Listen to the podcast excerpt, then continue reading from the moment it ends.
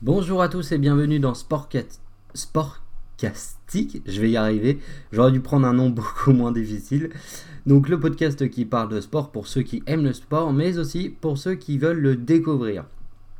Alors, pour commencer, euh, j'ai envie euh, déjà de me féliciter un petit peu et de féliciter aussi les gens qui m'écoutent parce que nous avons passé les 50 lectures au la main puisqu'on est à 58 lectures sur le podcast donc je suis super content.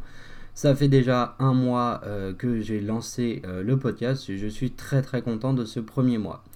Euh, en préambule, j'aimerais aussi dire que ce podcast va être un petit peu moins fourni au niveau du montage car je suis complètement à la bourre donc il n'y aura pas spécialement de musique, il n'y aura pas un grand montage sur ce podcast.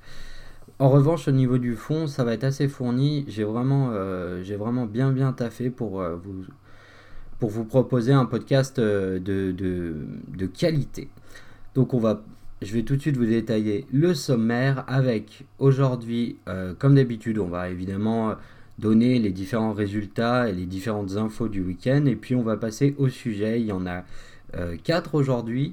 Alors, le premier sujet, c'est tout simplement, euh, bah, on revient sur les performances des clubs français euh, euh, cette semaine en Coupe d'Europe, donc Ligue Europa et Ligue des Champions. Ensuite, on va directement parler de rugby. On va revenir sur ce match entre l'Irlande, enfin entre la France et l'Irlande, c'est mieux dans ce sens. Puis nous allons continuer enfin, je vais essayer de vous détailler la MMA. Oh non, pas la MMA, pardon, n'importe quoi. Le MMA. Euh, pour savoir un petit peu, euh, bah, essayer de vous parler, donc euh, vous expliquer qu'est-ce que ce nouveau sport, d'où il vient, en quoi il consiste, et puis essayer d'un petit peu de défaire quelques idées reçues sur ce sport, nouvelle arrivée dans le sport français. Et pour finir, on va terminer comme la semaine dernière, j'avais commencé une série où je vous parlais justement du rugby où j'essayais de vous expliquer des termes. Alors, et donc euh, j'avais commencé à vous parler de termes, donc euh, on va continuer et à vous présenter quelques termes du rugby afin que vous puissiez comprendre mieux ce jeu et ainsi, euh, et eh ben, eh ben une, enfin, que vous puissiez comprendre et que vous puissiez vous mettre cette, cette année devant le prochain tournoi destination et comprendre certaines choses du rugby. Voilà, je vous souhaite à tous une bonne écoute. Alors, du coup, on est parti pour les infos du week-end. Alors, les infos sont pas, euh, sont pas vraiment euh, très très fournies. Hein. Ce week-end, il n'y a pas eu. Euh... Bon, j'ai pas trouvé grand chose qui a, qui a pu euh, tenir un peu mon intérêt. Donc, je vais vous donner quand même la principale victoire, enfin, le, le, principal match qui m'a intéressé en Ligue 1, en sachant qu'on va évidemment parler d'autres matchs, puisque les matchs les plus intéressants sont ceux euh, joués par les clubs engagés en Coupe d'Europe, donc on en reviendra euh, dans le sujet, retour sur les, sur Coupes d'Europe de, football. Euh, L'AS Monaco qui bat donc les Girondins de Bordeaux 4 à 0. Alors je vais tout de suite aller vérifier ce que je suis en train de raconter parce que comme une banane, j'ai mon petit... comment on pourrait dire? J'ai mon petit tuste sous les yeux pour me rappeler donc des scores et euh, euh, figurez-vous que j'ai complètement oublié de noter le score parce que j'avais, je savais que j'allais en parler donc j'ai noté voilà S Monaco j'ai mis des trous pour mettre le score mais j'ai complètement oublié de le faire. Du coup euh, donc c'est bien 4 à 0 donc face aux Girondins de Bordeaux. pas grand chose à dire hein, si ce n'est que Monaco se relance reste enfin reste a encore la possibilité de se qualifier pour l'Europe cette année et que Bordeaux est toujours, toujours aussi catastrophique. Encore une fois, quand ta seule recrue c'est Atem Benarfa, un joueur qui n'a jamais rien fait en Ligue 1, ce n'est pas possible de, viser mieux que ce qu'ils font à l'heure actuelle les Bordelais. Voilà pour la euh, Ligue 1. On passe tout de suite au top 14. Alors, pareil, je pense que j'ai oublié de noter euh, certaines choses dans mon, dans mon brouillon. Je ne sais pas ce que j'ai fait au niveau des infos, mais c'est n'importe quoi. J'ai complètement oublié de, compléter les infos du dimanche soir en fait. Euh, donc top 14, voilà voilà. Alors, au niveau du top 14, 21 à 43, c'est le score entre Brive et Clermont. Donc Clermont qui s'impose et qui continue. Donc ils prennent euh, évidemment, enfin, ils prennent la première place. Euh, ils ont bien profité du départ justement des internationaux, notamment du côté du Stade Toulousain et du Racing où ils sont très très nombreux. Euh, qui sont vraiment les équipes, on va dire, phares actuellement du championnat à mes yeux. Et du coup, Clermont, eux, ils ont très très peu d'internationaux. Euh, déjà au niveau des Français, il me semble qu'il y en a zéro. Et au niveau des étrangers, je crois pas qu'il y en ait. Ou s'il y en a, c'est vraiment très très peu. Euh, donc voilà, Clermont qui s'installe tranquillement à la première place. Et j'ai envie de vous dire, euh, ça va être un peu, comment on pourrait dire, difficile pour, pour les autres équipes qui ont donc donné énormément d'internationaux de rattraper Clermont mais euh, on sait qu'avec les phases finales en top 14, tout est possible. Ensuite, Bordeaux-Bègle qui se rassure face à l'équipe la plus faible du championnat qui est donc euh, Agen. Donc euh, victoire éclatante des, des 71 hein, à 5. donc Bordeaux-Bègle qui a eu des débuts extrêmement compliqués et donc qui se rassure. Ensuite, Pau, La Rochelle. Alors les Rochelais s'imposent euh, par une euh, d'une victoire d'une courte tête, on va dire 25 à 24. Donc c'était à Pau, donc plutôt 24 à 25 pour les Rochelais. Euh, la Rochelle qui continue eux aussi à comment on pourrait dire qui continue à sa, bonne saison, eux aussi ont, quand même des internationaux, mais ont très peu d'internationaux, et du coup ils se placent à la seconde place. Et puis euh, le dernier match, c'était le choc, euh, on va dire pas le derby parce que c'est pas vraiment un derby, mais disons le classique du top 14 entre Toulouse et le Stade français. Alors les stadistes se sont imposés, euh, le stadiste, les, enfin, les joueurs du Stade français, parce que c'est tous les deux des stadistes en fait, je suis en train de me dire, qui se sont imposés assez lourdement face à Toulouse, privé d'énormément de joueurs. Et du coup, euh, voilà, comme je vous dis, les internationaux ne sont pas là. C'est des joueurs nouveaux, mais ça leur permet d'avoir du temps de jeu, donc c'est pas mal hein, non plus pour eux. Mais en attendant, euh, ça fait quand même euh, une lourde défaite, un 48 à 14 pour le Stade français. Toulouse qui perd donc sa première place, évidemment, et qui va pouvoir un petit peu souffler, puisque les internationaux vont revenir, les Tamac, les, les Dupont. Donc ça va faire du bien au stade euh, toulousain. Donc je ne me fais pas trop de soucis pour le stade toulousain. Ensuite, il y avait aussi de la Formule 1 et du coup encore une victoire de euh, d'Hamilton euh, dans le Grand Prix d'Émile Romagne. Voilà pour les infos. On va tout de suite passer au débat parce que là, il y a, beaucoup de choses à dire et j'ai hâte de vous en parler. Ok, on est parti, on est de retour pour parler des clubs français. C'est la euh, deuxième semaine de nos clubs français en Coupe d'Europe. Alors on va tout de suite voir ce qu'ils ont fait. On va commencer par l'OM. Donc l'OM qui s'est incliné face à Manchester City 3 buts à 0. Euh, face à des Citizens, donc les joueurs de Manchester, euh, qui ont joué vraiment tranquillou, euh, pépère, sans trop se forcer, sans trop forcer leur talent. Ils ont bah, massacré les Marseillais. je sais pas comment dire, il n'y a pas d'autre mot. Donc la question qu'on peut se poser, c'est Marseille, qu'est-ce qu'ils font en Ligue des Champions? C'est une vraie question. Je pense que vraiment, Marseille n'aurait pas pu tenir le rythme qui... Enfin, c'est un petit peu ma théorie, mais je pense que Marseille n'avaient rien à faire en Ligue des Champions et que l'arrêt du championnat les a un petit peu, euh, comment on pourrait dire, les a un petit peu sauvés. Et du coup, Marseille qui perd 3-0 face à City, qui est donc euh, dernier de son groupe. Et euh, je regarde vite fait mon tuste. Ouais. Alors. Oui, je pense que de toute façon, voilà, j'avais noté ça aussi parce que je note un petit peu. Voilà, les supporters ne sont pas dupes et que de toute façon, Marseille n'a rien à faire là. Euh, et euh, à noter, comme en général, je vous fais le retour le lundi pour avoir euh, justement voir ce que les clubs ont fait en championnat juste derrière. Marseille n'a rien fait en championnat puisque le match face à Lens a été reporté. Voilà pour les Marseillais. Alors, donc, sans transition, on va passer tout de suite aux Parisiens, qui, qui est donc euh, le Paris Saint-Germain, l'équipe qui est censée être l'équipe, euh, on va dire, moteur de notre championnat, et qui s'est imposée face aux Turcs d'Istanbul, euh, grâce à un doublé, donc 2-0, grâce à un doublé de Moiskin, Moiskin donc l'attaquant d'Italie, qui vient d'arriver, et donc qui marque un doublé, donc c'est plutôt intéressant euh, quand euh, tu achètes un buteur et qui marque euh, assez rapidement un doublé. maintenant, c'était un match assez poussif, assez difficile. alors, on va noter également que Neymar s'est blessé pendant le match, donc il va être indisponible pour une longue durée. Et ça arrange pas les affaires du club de la capitale qui, qui on va pas se mentir, bah, débute une saison euh, assez, euh, euh, compliquée pour l'instant. Mais ça fait quand même une, victoire en championnat, c'est bien. Les Parisiens se rassurent et se relancent même dans la compétition.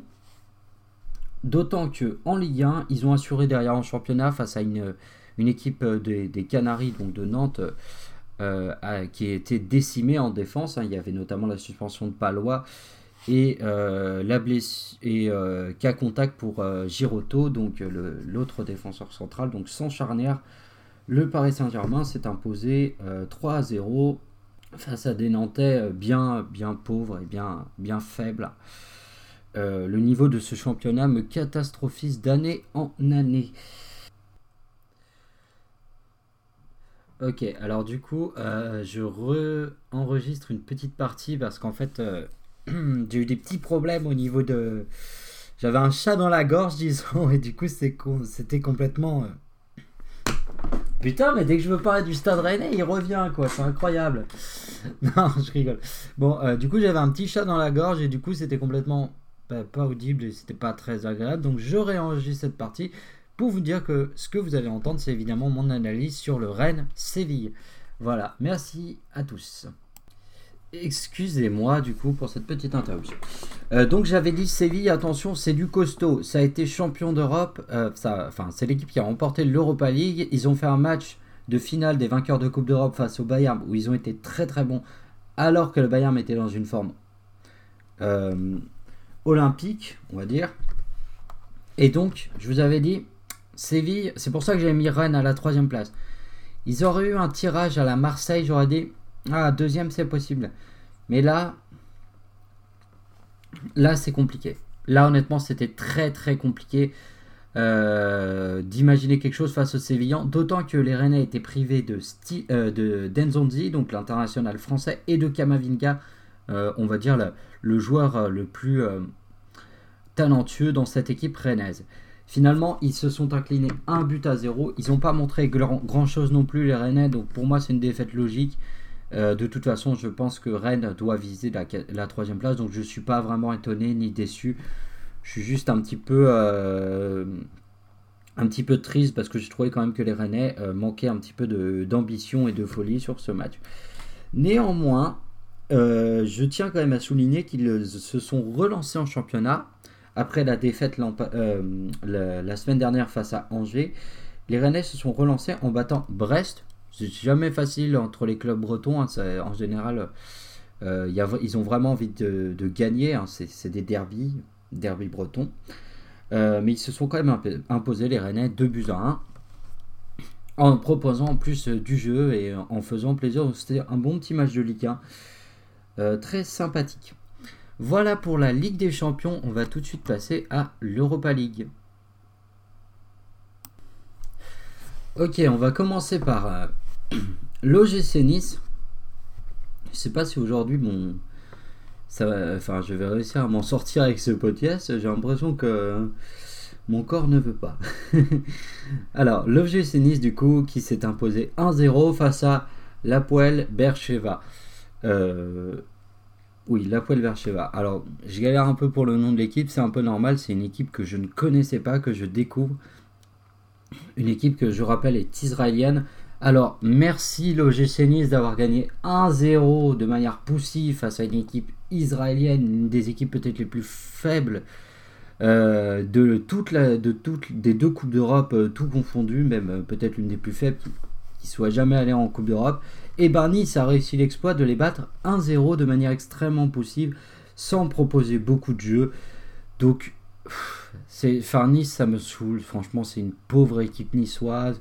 Ils sont perdus. Euh, bon, euh, euh, bon, ils ont quand même réussi à enchaîner face à Angers en battant les Angevins 3 buts à 0. Mais disons qu'au niveau du résultat, Nice, c'est pas, c'est pas trop mal. C'est pas ça qui, me catastrophise. C'est surtout au niveau du jeu, au niveau de ce qu'il propose. À noter la blessure ce week-end de Dante, hein, le défenseur niçois. Bon, tu me diras, il est un petit peu vieux. Il, commence vraiment à, à souffrir de son âge, mais c'est un peu le joueur emblématique de cette équipe niçoise et qui a tendance à. Il est, il est important parce qu'il bouge les, les, mecs sur le terrain quand ils font rien. Donc, euh, il est très très important. Mais là, il s'est blessé et ça signifiera peut-être sa fin de carrière, on verra.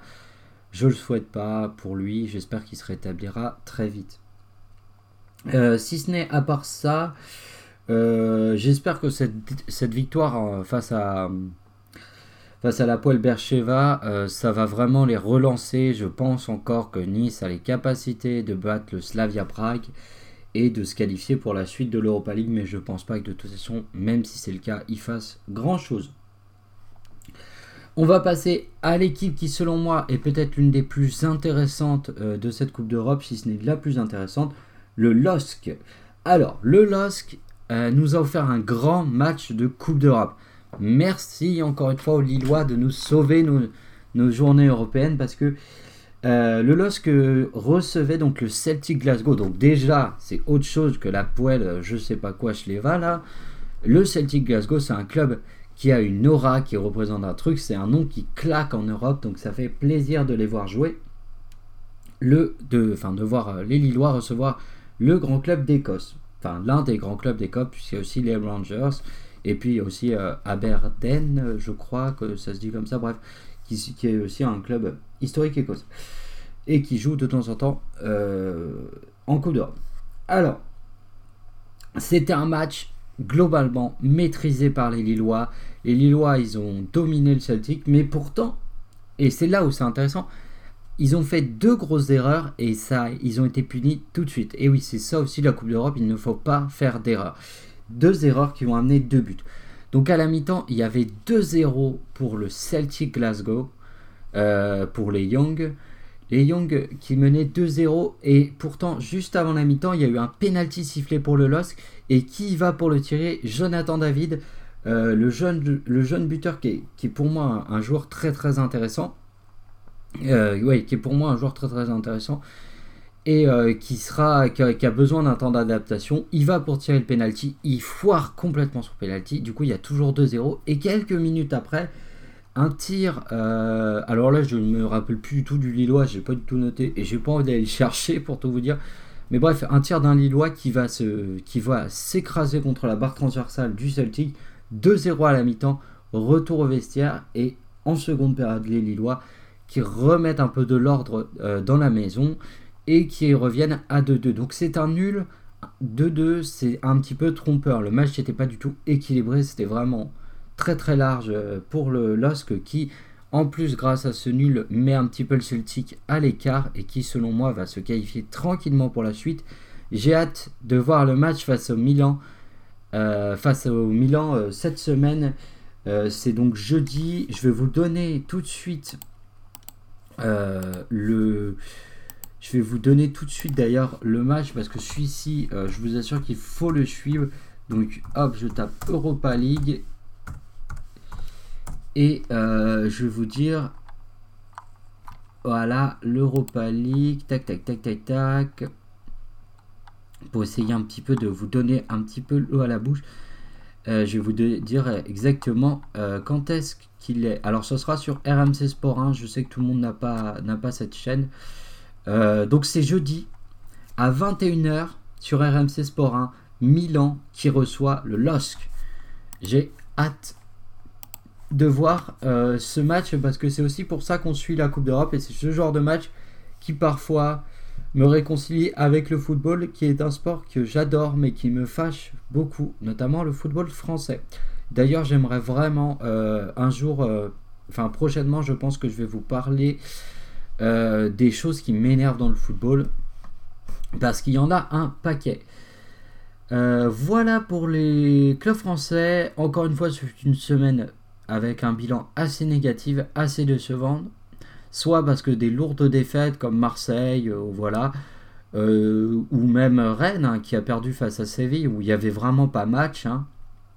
Ils ont perdu 1-0, mais là encore une fois le, score est trompeur. Euh, soit parce que bon Lille même s'ils font un super match bon ils font 2-2 on va pas dire que c'est un résultat on va pas dire qu'ils ont été décevants mais le résultat est décevant soit parce que c'est Nice qui gagne face à l'une des plus faibles équipes 1-0 et qui joue petit bras donc et pareil pour le Paris Saint-Germain. Donc euh, tout a été globalement assez... Euh, il y a toujours eu euh, une déception, quoi qu'il en soit. Voilà pour les Coupes d'Europe. On va tout de suite passer... On va passer à quoi? Ah On va parler du, France-Irlande ce week-end. La finale du tour à destination. Là par contre, on va être beaucoup plus content. Alors, euh, voilà, j'aurais dû relire ma petite fiche avant de commencer, mais je suis trop impatient, donc je tiens à dire que l'équipe de France, je vous donne tout de suite le résultat, l'équipe de France a battu l'Irlande 35 à 25 euh, dans une finale à 3.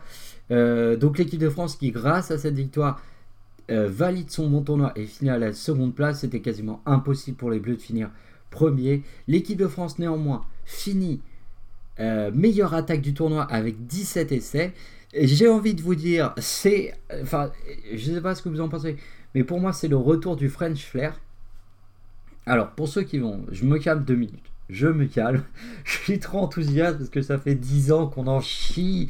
Moi, ça fait depuis 2011 que je suis équipe de France. J'ai quasiment vu que des défaites. Et là, je vois une équipe de France qui est conquérante, qui joue bien, qui gagne. Donc, je suis trop content. Je suis trop content. Je le dis, je suis super content. J'avais la banane samedi soir. Euh, euh, du coup, je me calme. Donc, pourquoi je parle de French Flair? Déjà, je vais expliquer rapidement, pour ceux qui ne suivent pas vraiment le rugby, ce qu'est le French Flair.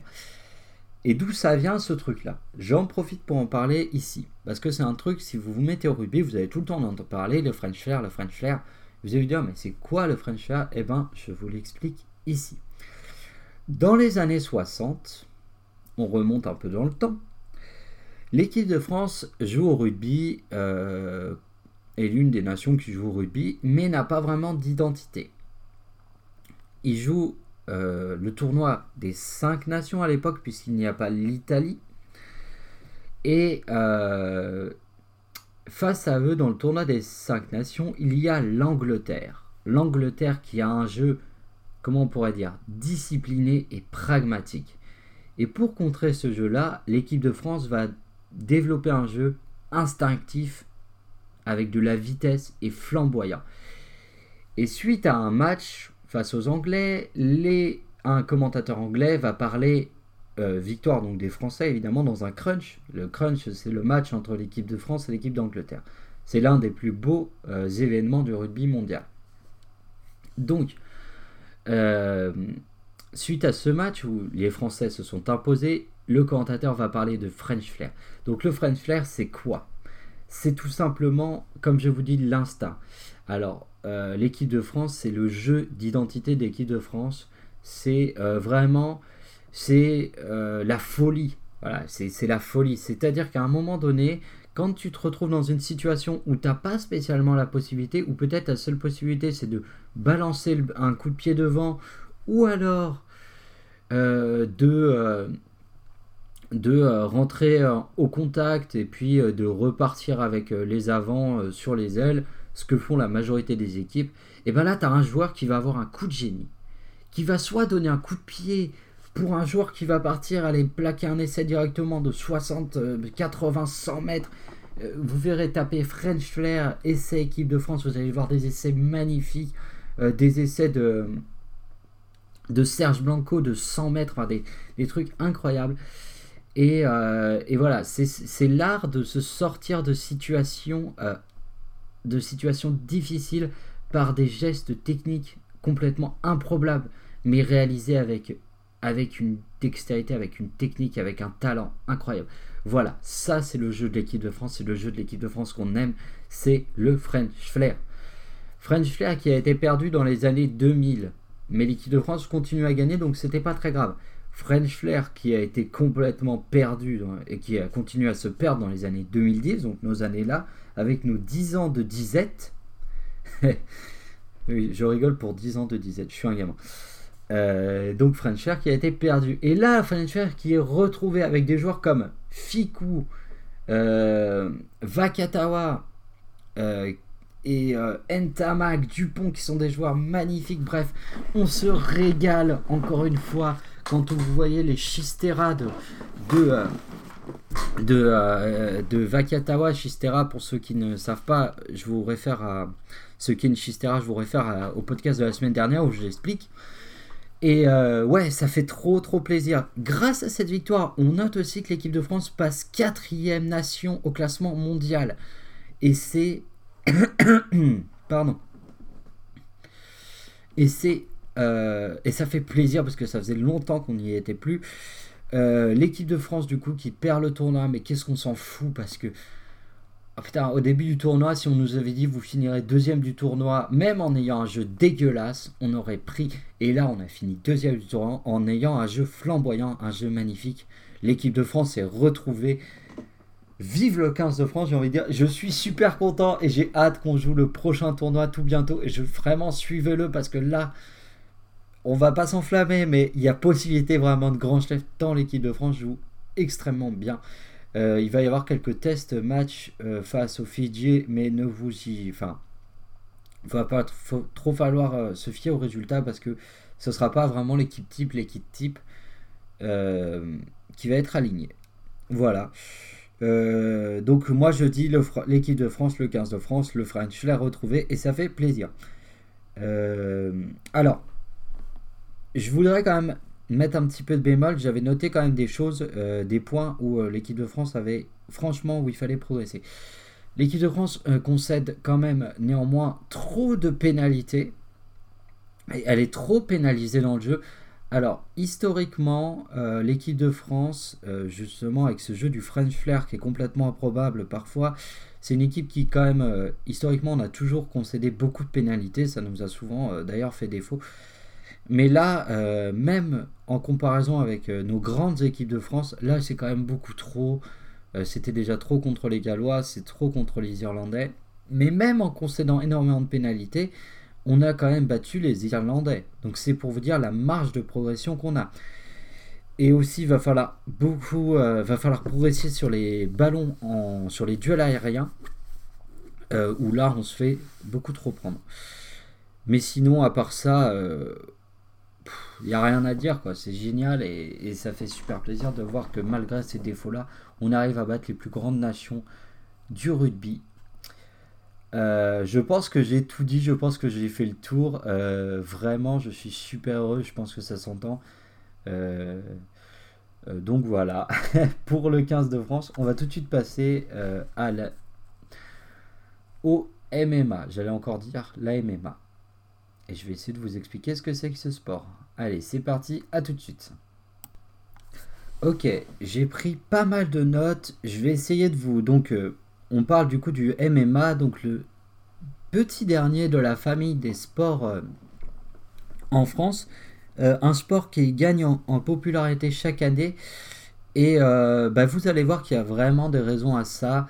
donc le MMA, je vais essayer de vous détailler ce que c'est, d'où ça vient, quelques règles, le but du MMA. Enfin, je vais essayer de tout vous expliquer sur ce sport assez calmement, de manière parfois peut-être un peu académique, un peu professorale, mais c'est vraiment pour que vous puissiez euh, au mieux comprendre. Donc le, le MMA, c'est quoi? Et ça vient d'où? Le MMA, donc, c'est un sport de combat qui est né à la base d'une volonté de savoir tout simplement c'est qui le plus fort entre le boxeur, le karatéka, le judoka, le lutteur, bref, c'est qui le meilleur en vrai en combat On veut savoir. Et du coup, le MMA euh, est né un petit peu de cette volonté-là et est à la base un sport du coup un petit peu marginal. Euh, et puis finalement, euh, il va être véritablement codifié des années plus tard, euh, seulement en 2001. À la base, c'est un sport qui, voilà, pendant 10 ans a été vraiment très très... Décidément, ça va me saouler aujourd'hui. Donc, était un sport vraiment très très marginal, apparu au milieu des années 80, enfin des années 80, enfin début des années 90. Et euh, finalement, en 2001, le sport va être codifié. Ils vont se structurer, créer leur ligue et leurs événements. Donc euh, la ligue la plus connue, c'est l'UFC euh, aux États-Unis. Mais il y a pas mal de ligues partout dans le monde. Il faut savoir que le MMA, je, je, relis un petit peu. Alors, le MMA, euh, voilà, je vais essayer de vous parler un petit peu de comment euh, ça se pratique le MMA. Alors le MMA, c'est un sport qui se pratique dans une cage. Alors, une cage, euh, une pratique dans une, cage et qu'il faut s'affronter les combattants. Les, combattants, pour gagner, ils ont plusieurs manières de gagner. Soit en faisant un, en gagnant par KO, soit par KO technique, soit au point, soit par abandon, euh, soit par abandon, ou soit parce que l'adversaire est blessé. Euh, par exemple, une fracture ou quoi que ce soit. Euh, tac, tac, tac, 2001. Attendez, je relis mes notes. J'ai écrit tellement de choses et.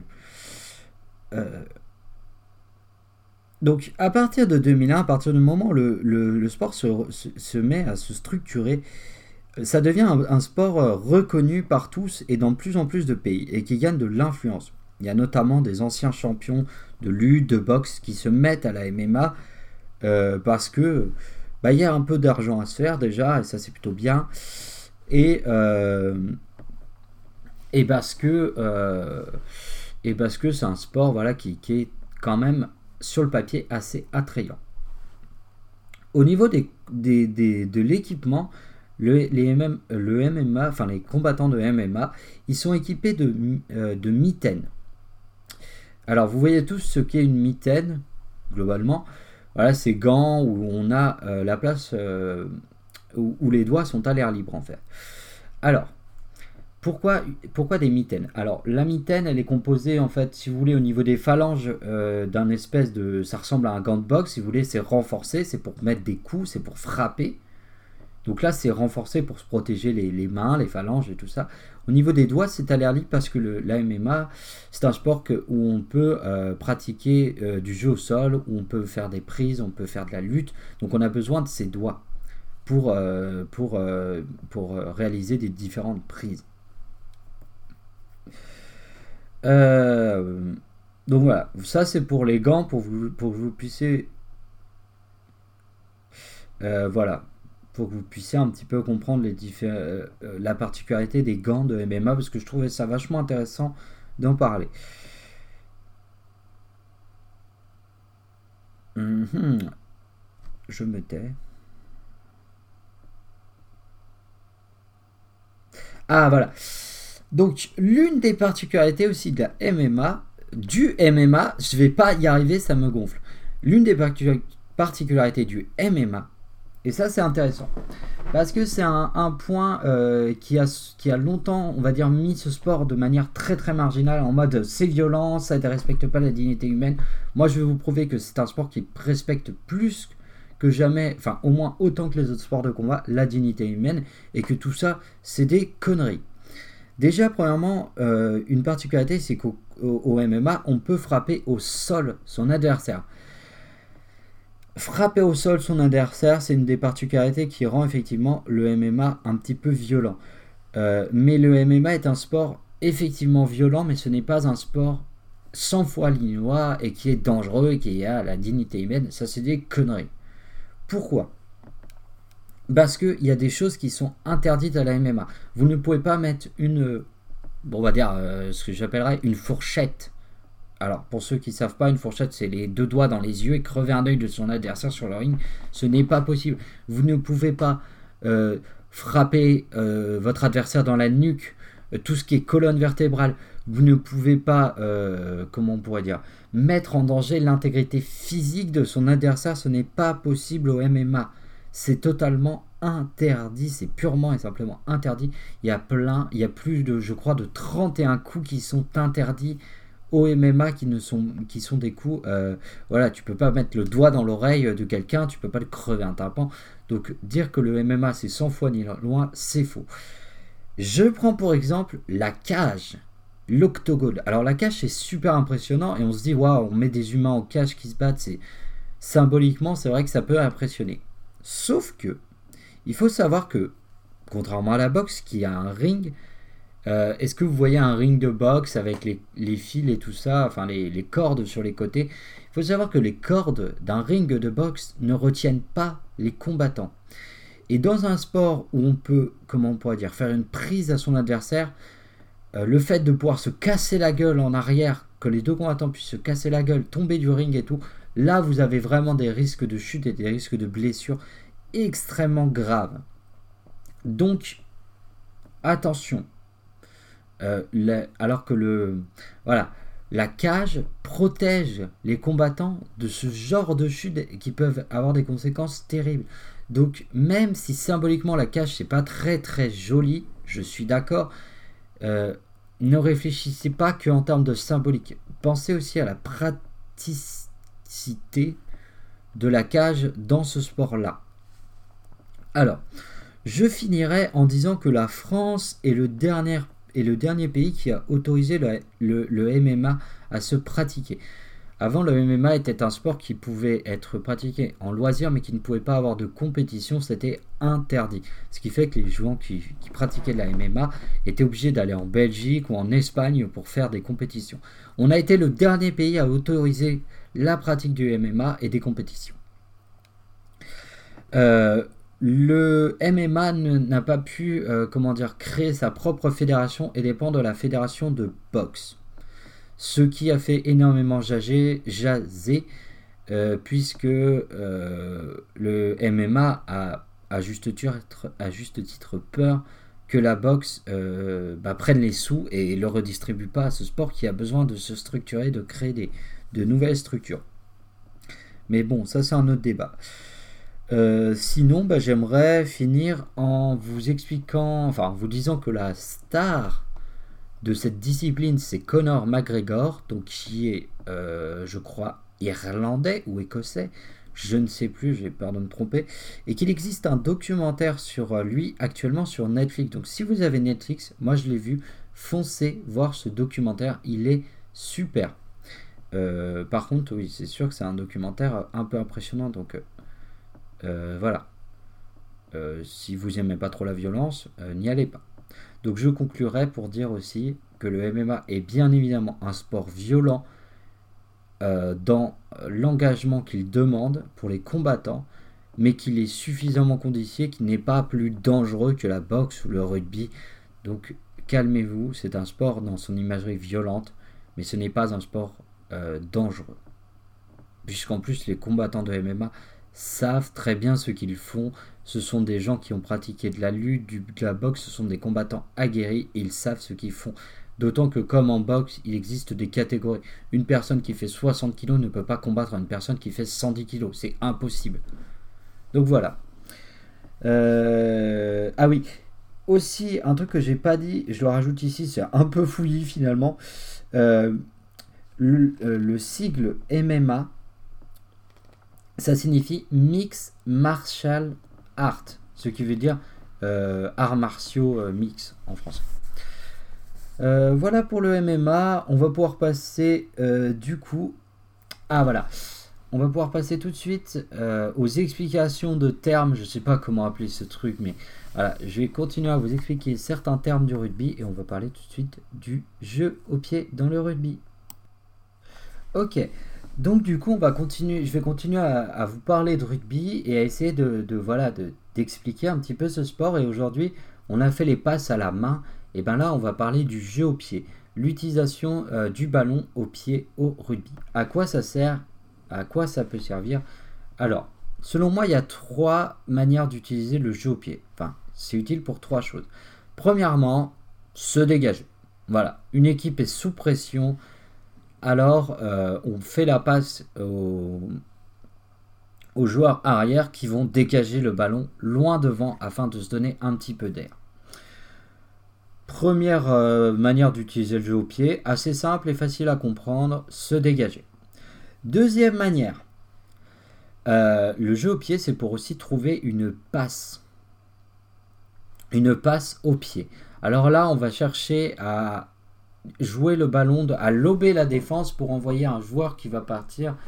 Euh, voilà, ça permet de trouver des solutions dans la passe que parfois, on, si parfois on a du mal, notamment face à une équipe qui défend bien face à nous, qui est bien regroupée quand le score est serré. Euh, le jeu au pied pour trouver des essais, pour trouver un partenaire qui va aller marquer l'essai, c'est quand même assez important et assez redoutable. Mais alors surtout le jeu au pied, c'est très important parce que le jeu au pied te permet de marquer, euh, de marquer des transformations, de marquer des pénalités, de marquer des points. Et dans des matchs fermés, c'est très important. Alors justement, je vais euh, vous décrire euh, les différentes manières de marquer des, points. Donc les différents termes. Il y a trois termes. Le drop, la transformation et la pénalité. Alors, je vous rassure, je vais tout vous expliquer afin que vous puissiez comprendre. Euh, en quoi correspondent ces termes? Alors, le drop. Le drop, c'est très simple. Euh, vous prenez une équipe de rugby qui est en phase offensive, mais qui face à elle se retrouve face à son adversaire qui défend de manière admirable et qui n'arrive plus à progresser. Euh, un joueur va récupérer le ballon, passer en général au 10, numéro 10. Parfois ça peut être aussi un autre joueur, hein, ça peut être le 9 aussi. C'est souvent, de toute façon, c'est les joueurs de charnière qui tapent le ballon au pied, puisqu'en général les autres joueurs ne savent pas vraiment jouer au pied. Euh, notamment euh, au niveau des avants. Hein. Les avants, en général, utilisent très peu leurs pieds. Hein, vous allez voir. Enfin, si, ce n'est pour mettre des coups de pied dans la gueule des autres, c'est souvent pour ça. Mais en général, le pied plus le ballon chez un avant, c'est un truc euh, complètement abstrait. Oui, les avants sont aussi des poètes. Et j'aime à le rappeler.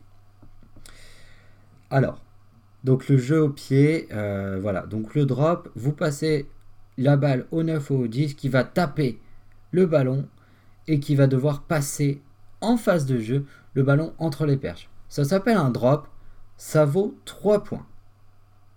Voilà, donc si vous entendez le mot drop, vous savez maintenant à quoi ça correspond. Ensuite, il y a la pénalité. Pénalité très simple, une équipe est sanctionnée.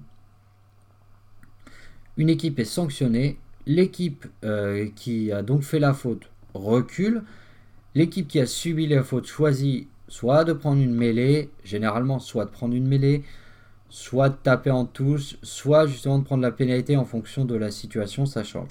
S'ils choisissent de prendre la pénalité, eh bien le buteur pose le ballon sur un espèce de cône, en fait, euh, voilà, sur un plot, pose le ballon, il va taper la pénalité là où il y a eu la faute, et si le ballon passe entre les perches, ça fait une nouvelle fois 3 points.